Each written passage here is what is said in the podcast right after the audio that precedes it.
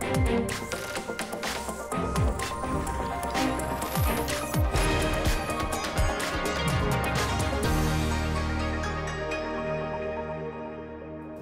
Bonjour à toutes et à tous, vous regardez l'échiquier mondial sur RT France. Au sommaire aujourd'hui, le barrage de la Renaissance sur le Nil bleu. Ce méga projet hydroélectrique de l'Éthiopie est devenu en quelques années source de tension entre ce pays et ses deux voisins, le Soudan et l'Égypte.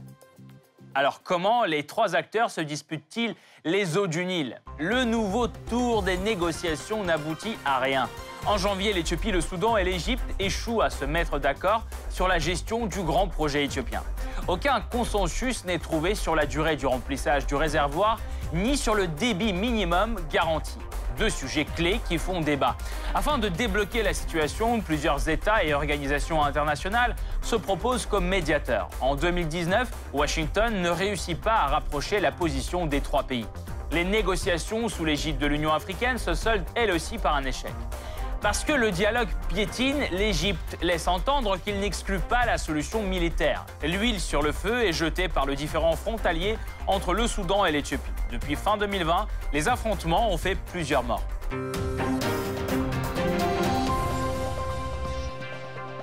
Avant de poursuivre, voici ce qu'il faut savoir sur ce barrage au cœur des tensions entre l'Égypte, le Soudan et l'Éthiopie. C'est le Blitz. Long de 1,8 km et haut de 145 mètres, le chantier du grand barrage de la Renaissance est lancé en 2011. La centrale hydroélectrique adjointe sera la plus puissante d'Afrique. Située en amont, sur le Nil bleu, elle devrait avoir une capacité de production de plus de 6000 MW et le réservoir du barrage pourrait stocker plus de 70 milliards de mètres cubes d'eau. Le coût de ce projet gigantesque s'élève à près de 5 milliards de dollars. Une somme entièrement payée par l'Éthiopie. La centrale hydroélectrique permettra donc de combler les manques nationaux en électricité. La majorité de la population éthiopienne n'y a toujours pas accès. Pourtant, avec la mise en œuvre de ce barrage, Addis Abeba aurait suffisamment d'électricité pour même en exporter dans le reste de la région. Un commerce représentant des centaines de millions de dollars par an qui pourrait renflouer les caisses de l'État. Une aubaine financière et énergétique pour Addis Abeba. Surtout, ce projet est pourtant vu d'un mauvais œil par les deux États en aval du Nil, le Soudan et l'Égypte. Les deux craignent que la montée en charge du barrage n'entraîne une réduction du débit du fleuve du Nil bleu. Les conséquences pourraient s'avérer désastreuses. Sécheresse, faible récolte, disparition de poissons et enfin une réduction de la production d'électricité. Un vrai barrage aux négociations entre l'Éthiopie, le Soudan et l'Égypte. Le grand barrage de la Renaissance se prépare pour la seconde phase du remplissage de son gigantesque réservoir. Addis Abeba compte effectuer l'opération en juillet prochain malgré les protestations du Caire et de Khartoum qui craignent une réduction du débit du fleuve du Nil bleu. Toutes les tentatives d'élaborer un accord finissent par un échec. Les États-Unis, qui parrainent le dialogue, depuis déjà deux ans, sont accusés par l'Éthiopie d'avoir une position biaisée. L'Union africaine, elle non plus, ne réussit pas à négocier un consensus. La Russie et les Émirats arabes unis voudraient essayer de réconcilier les parties, mais leur médiation n'est pas sûre d'être acceptée. La situation se complexifie par des menaces mutuelles. L'Égypte évoque un danger pour la paix régionale en cas d'action unilatérale de l'Éthiopie, mais Addis Abeba se dit être prête à défendre le barrage par la force. Quant aux relations soudano-éthiopiennes, elles se sont dégradées suite à des affrontements frontaliers entre les deux États. Quels sont les enjeux et les risques dans cette dispute autour des eaux du Nil? Pourquoi les négociations autour de ce barrage sont-elles au point mort? Comment ce problème peut-il jouer sur la stabilité régionale? Pour répondre à toutes ces questions, nous rejoignons Franck Galland, professionnel du secteur de l'eau et chercheur associé à la Fondation pour la recherche stratégique. Monsieur Galland, bonjour. Bonjour, monsieur. Pourquoi, selon vous, les négociations sur le barrage échouent-elles à chaque fois? Quelle partie y fait barrage? Alors, effectivement, euh, depuis euh, la pose de la première pierre de ce barrage en 2011, par feu euh, le Premier ministre Meles Zenawi, Premier ministre éthiopien, alors que les rues du Caire étaient en ébullition et demandaient la destitution du président Moubarak, un certain nombre de négociations ont eu lieu à partir de 2015 suite notamment à cette rencontre historique qui avait vu le Premier ministre éthiopien de l'époque, le président Sisi, président égyptien, et le président soudanais, Omar el-Béchir, main dans la main, pour effectivement trouver une solution politique et technique à l'avancée de cet ouvrage. Et depuis 2015, la question qui se pose, c'est euh, celle du remplissage de ce barrage.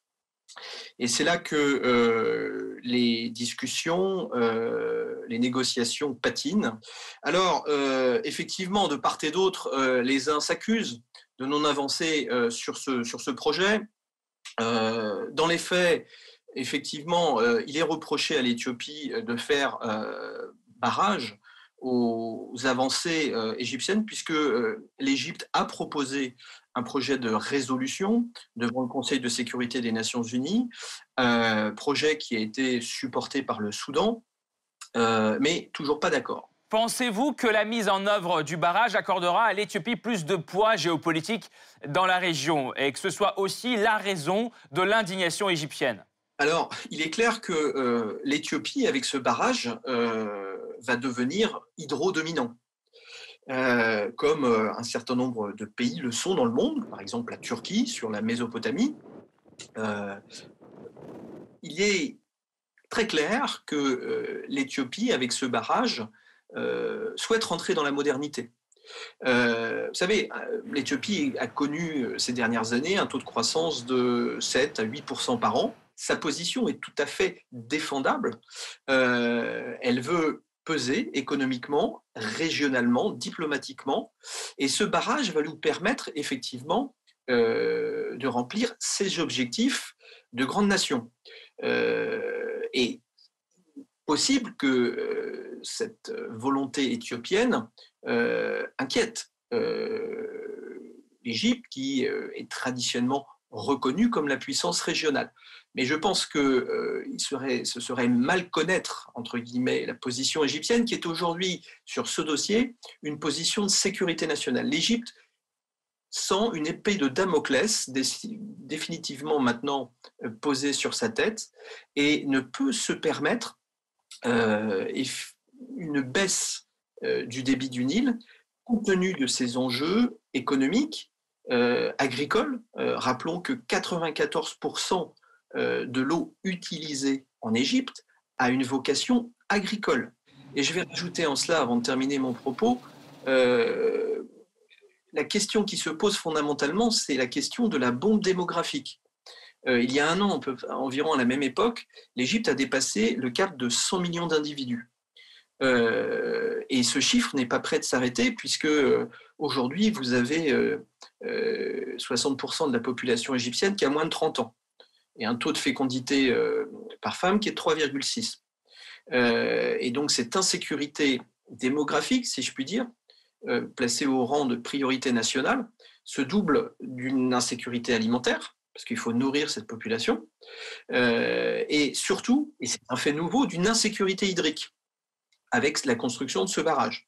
Alors si vous rajoutez à cela le changement climatique, qui a aussi son impact, comme dans n'importe quel pays, euh, avec euh, une baisse de pluviométrie, avec des, une évaporation de plus en plus forte, ben, vous comprenez de plus en plus la position égyptienne qui véritablement fait de cette situation de progression euh, du barrage sur le Nil bleu en territoire éthiopien un casus belli. Merci beaucoup, Monsieur Galland. Nous allons poursuivre notre analyse tout de suite, mais nous vous retrouverons à la fin de l'émission pour plus de détails sur ce thème. Merci encore. Au fur et à mesure que la mise en œuvre du projet approche, l'Égypte et le Soudan se sentent de plus en plus menacés. Selon eux, le barrage éthiopien de la Renaissance est une entrave directe pour leurs intérêts nationaux. Si l'Éthiopie continue à remplir le barrage de la Renaissance en juillet prochain, cela constituera une menace directe pour notre sécurité nationale. Je tiens à souligner qu'il s'agit du dossier le plus important pour toutes les autorités de l'État en Égypte à l'heure actuelle. La voie vers l'apaisement passe par la conclusion d'un accord légalement contraignant avec l'Éthiopie sur la gestion de ce barrage. Les négociations se poursuivent depuis 2011 sans résultat. La dernière tentative date de janvier 2021 et se solde elle aussi par un échec. En cause, les divergences sur le format de travail. Le Soudan insiste pour que l'élaboration de l'accord soit confiée aux experts de l'Union africaine. L'Égypte et l'Éthiopie prônent pour les négociations trilatérales. Cependant, le vrai problème est le remplissage du réservoir côté éthiopien, car de lui dépend la vie des voisins de l'Éthiopie. Sa capacité totale est de 74 milliards de mètres cubes d'eau, alors que le débit annuel total du Nil bleu est de 49 milliards de mètres cubes par an. Théoriquement, le remplissage le plus rapide du barrage exigerait l'arrêt total du cours du Nil bleu pour un an et demi. Or, l'Éthiopie compte achever cette opération en 5 ou 7 ans. L'Égypte, lui, voudrait rallonger ce délai sur 12 ans minimum. De plus, le Caire exige d'Addis Abeba de maintenir le débit du Nil d'au moins 41 milliards de mètres cubes par an. L'Éthiopie refuse de s'engager sur un tel chiffre, mais laisse entendre qu'elle pourrait accorder 30 milliards de mètres cubes par an quand même. Parmi les exigences soudanaises, la mise en place d'un mécanisme de coordination du remplissage et celui de l'échange de données. Ici, un compromis serait possible. En janvier, les autorités éthiopiennes déclarent avoir fait les premiers pas afin de répondre aux préoccupations du Soudan. En revanche, l'Éthiopie rejette la principale demande de l'Égypte et du Soudan, ne pas commencer le remplissage du réservoir avant que l'accord ne soit conclu. Le gouvernement éthiopien annonce en juillet 2020 que la première phase du remplissage de ce barrage géant est déjà accompli. En pratique, cela signifie qu'environ 5 milliards de mètres cubes d'eau se sont déjà accumulés dans le réservoir. Ce volume permettrait de tester deux premières turbines sur 16 au total. Les autorités éthiopiennes rassurent, l'opération n'aurait pas d'impact significatif sur le niveau d'eau dans le Nil car elle se fait sous l'effet de fortes précipitations et non pas grâce au retrait de l'eau du fleuve. Le Soudan ne semble pas être convaincu. Il ressort du débit mesuré au poste frontière d'Aldaim avec l'Éthiopie qu'il y a une baisse du niveau d'eau égale à 90 millions de mètres cubes par jour. Et Addis Abeba ne s'arrête pas là. Lors du dernier tour des négociations en janvier, la délégation éthiopienne prévient que la seconde phase du remplissage débutera cette année, peu importe la conclusion ou non de l'accord. Le Caire et Khartoum y voient une menace directe pour leur pays. Quant au Soudan, il craint que le remplissage du barrage éthiopien affecte le fonctionnement de ces deux barrages hydroélectriques, les Rosaires et de Sénar. La pêche et l'agriculture seraient aussi endommagées, mais moins qu'en Égypte qui dépend totalement de l'eau du Nil. Pour les officiels égyptiens, le remplissage du barrage par les Éthiopiens peut causer une véritable catastrophe dans le secteur agricole. Près de 30 000 km des terres seraient affectées par l'absence d'irrigation et la sécheresse. Plus de la moitié des pêcheries seraient fermées. La population égyptienne, qui vit à plus de 90% dans les régions proches des berges, ferait face à une réduction drastique de ses approvisionnements en eau. Enfin, la production d'électricité pourrait aussi chuter. Le barrage égyptien d'Aswan verrait une réduction importante du niveau d'eau. Le dialogue fait du surplace et la presse égyptienne évoque de plus en plus souvent la possibilité d'un conflit ouvert entre l'Éthiopie et l'Égypte. Les autorités officielles, elles, se disent attachées à la diplomatie. Pourtant, une solution militaire n'est pas totalement à exclure. En mai 2020, suite à la promesse de l'Éthiopie de commencer le remplissage du réservoir, le président égyptien Al-Sisi met toute l'armée en état d'alerte. Un mois plus tard, le ministre égyptien des Affaires étrangères envoie un autre signal. Lors de son discours au Conseil de sécurité de l'ONU, convoqué à son initiative, il évoque la menace majeure pour la paix et la stabilité de la région en cas de remplissage unilatéral du barrage. Et même si le rapport des forces n'est pas en faveur de l'Éthiopie, le Premier ministre éthiopien se dit prêt à une confrontation militaire avec l'Égypte. Il convient de souligner qu'aucune force ne peut empêcher l'Éthiopie de construire un barrage. S'il est nécessaire d'entrer en guerre, nous pourrions mobiliser des millions de personnes. Alors pourquoi le compromis est-il si difficile à trouver? Qui joue le rôle de médiateur dans les pourparlers entre les trois États? Enfin, quels avantages ce méga projet présente-t-il pour l'Éthiopie La réponse après la pause.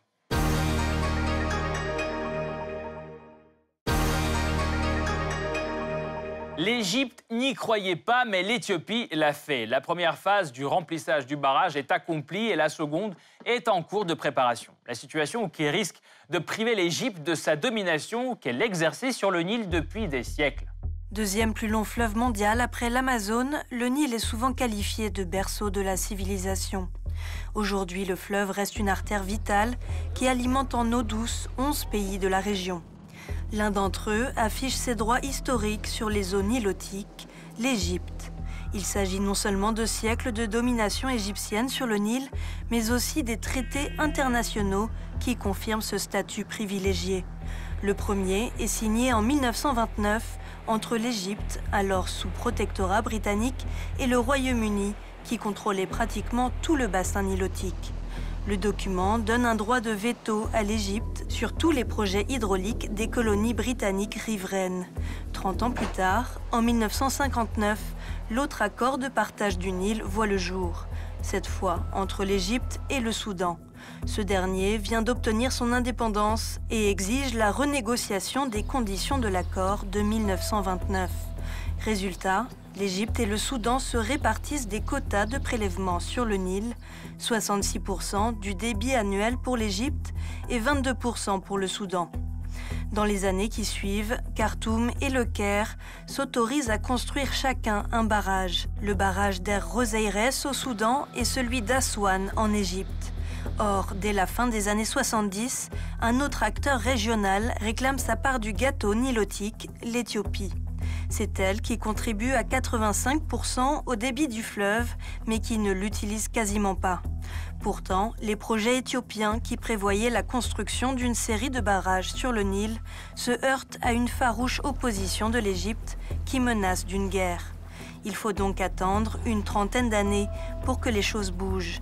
Avec le début du printemps arabe, l'Égypte est embourbée dans un chaos sans précédent et l'Éthiopie en profite. En 2011, le Premier ministre éthiopien Meles Zenawi pose la première pierre du futur barrage. La construction tant attendue est démarrée. Le coût du projet s'élève à près de 5 milliards de dollars. La somme est entièrement versée par l'État via un emprunt public, des prélèvements sur les salaires des fonctionnaires et une loterie dédiée au barrage. Une fois achevé, le barrage constituerait la plus grande installation hydroélectrique en Afrique et le septième au monde. D'une capacité de 6000 MW, il boosterait l'électrification du pays où la majorité de la population vit sans électricité.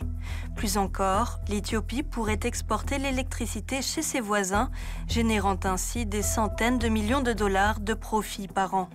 Côté agriculture, la centrale hydroélectrique permettrait à 40% des agriculteurs éthiopiens d'augmenter le rendement de leurs terres.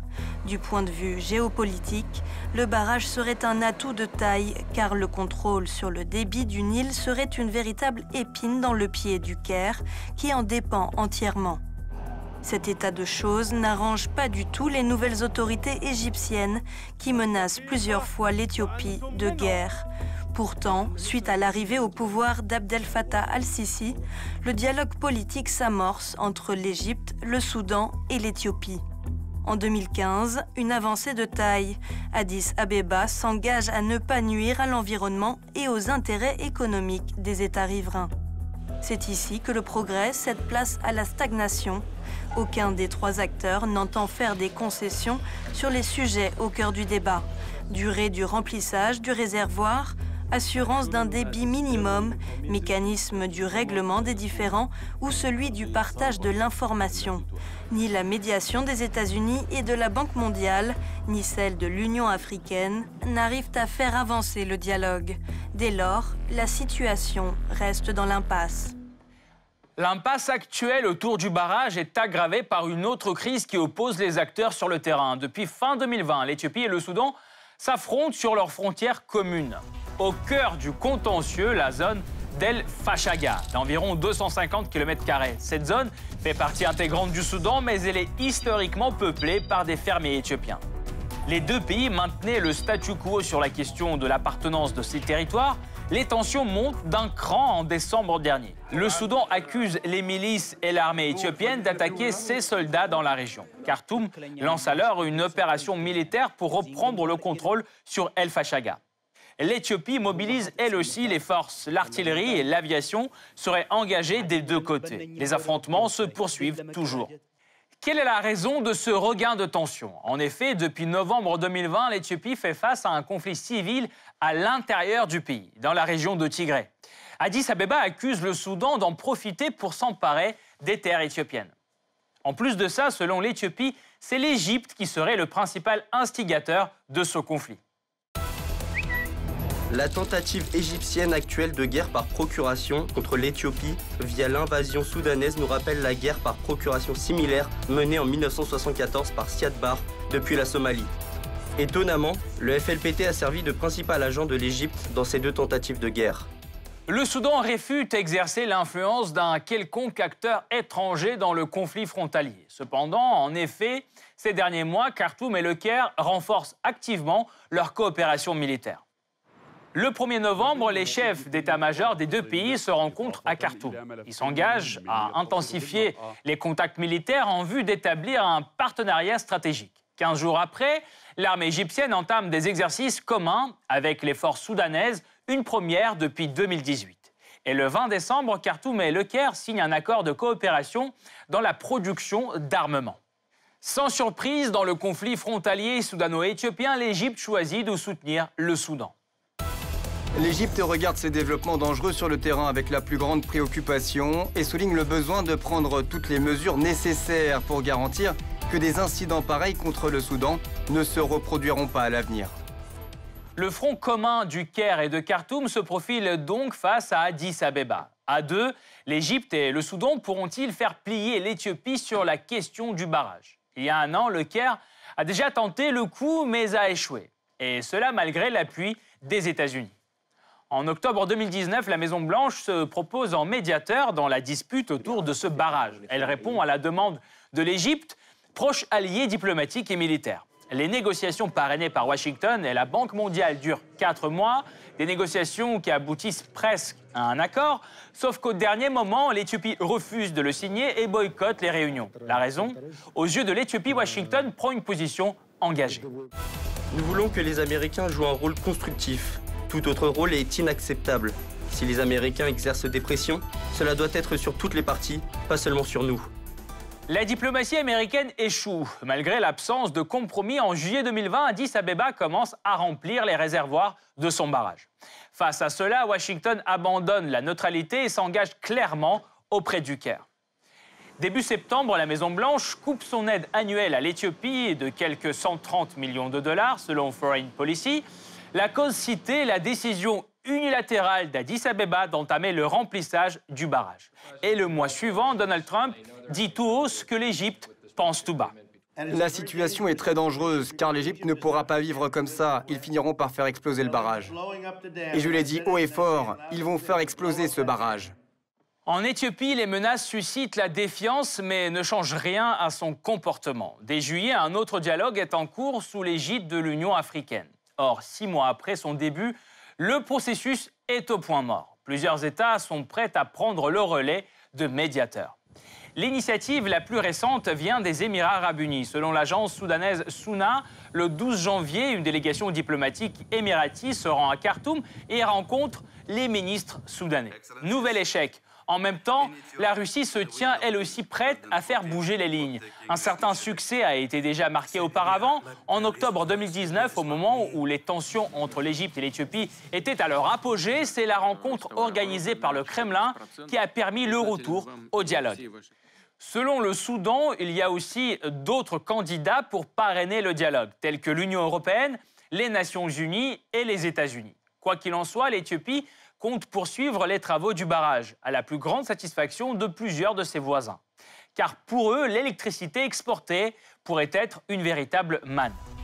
Selon les termes de l'accord trilatéral de 2015, le Soudan et l'Égypte auront un accès prioritaire à cette énergie. Parmi d'autres clients, il y a le Kenya, la Tanzanie, le Djibouti, l'Érythrée et le Rwanda. La région a drastiquement besoin d'électricité pour développer l'industrie et booster la croissance économique et l'énergie hydraulique éthiopienne est propre et bon marché.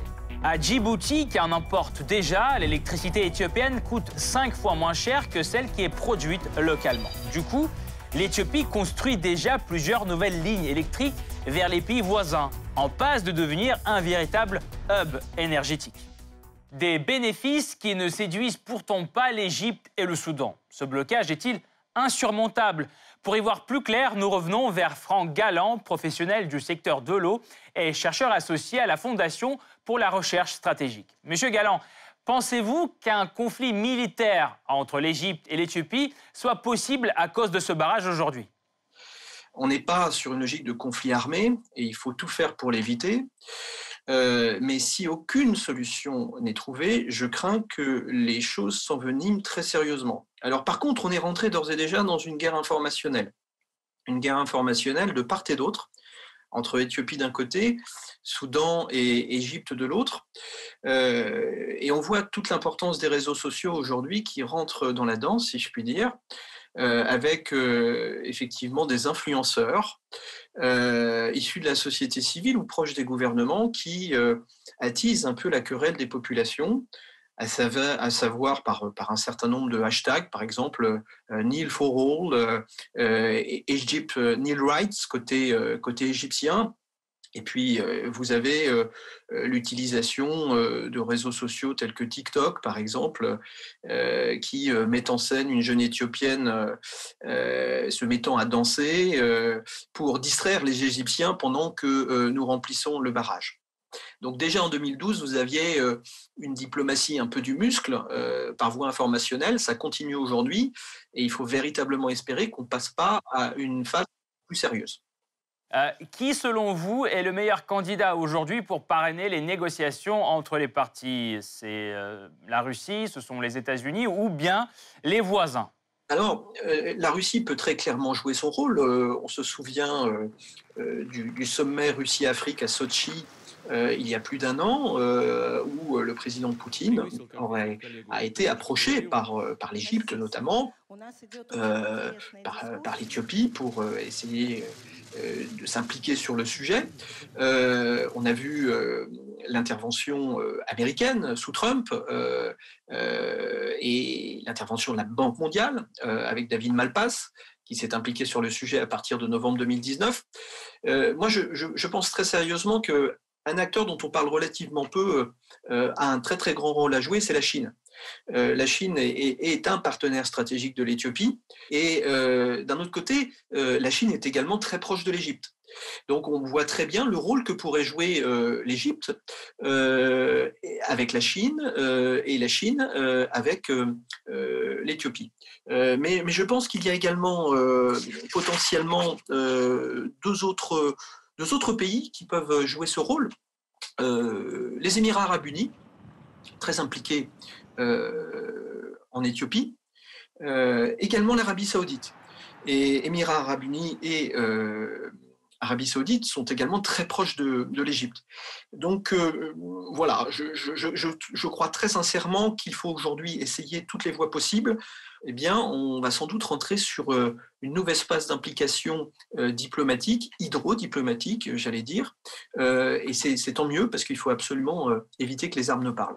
Merci beaucoup, Monsieur Galland. Je rappelle, Franck Galland, professionnel du secteur de l'eau et chercheur associé à la Fondation pour la recherche stratégique, était là aujourd'hui avec nous. Merci euh, pour votre analyse. Cette partie-là n'est pas encore terminée. La semaine prochaine, une nouvelle partie vous attend avec d'autres pions sur l'échiquier mondial. À bientôt sur RT France.